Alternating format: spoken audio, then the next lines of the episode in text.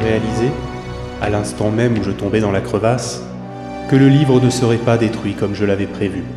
Il continuait de tomber dans cette étendue étoilée dont je n'ai eu qu'une image fugace.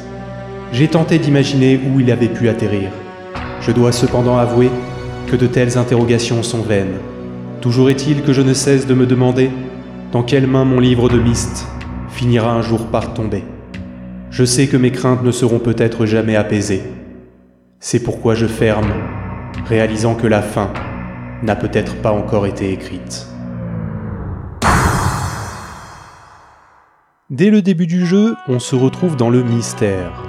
On est dans un lieu sombre où il n'y a aucune lumière, si ce n'est qu'un simple rayon qui illumine un livre qui vient de nous tomber juste devant.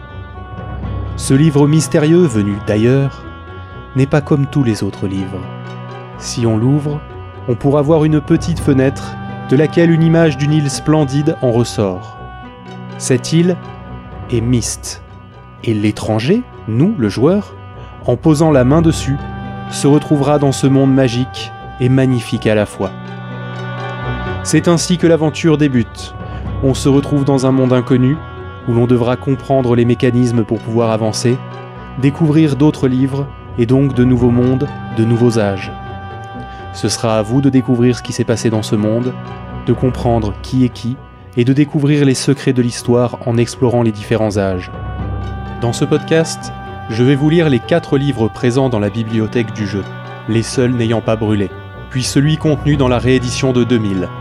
Il narre les aventures d'Atrus, qui a créé ces mondes grâce à la magie de son écriture. Enfin, je vais vous conter l'aventure du jeu lui-même. Merci à Mistpedia pour les transcriptions, et j'espère vous donner ou vous redonner envie d'y jouer.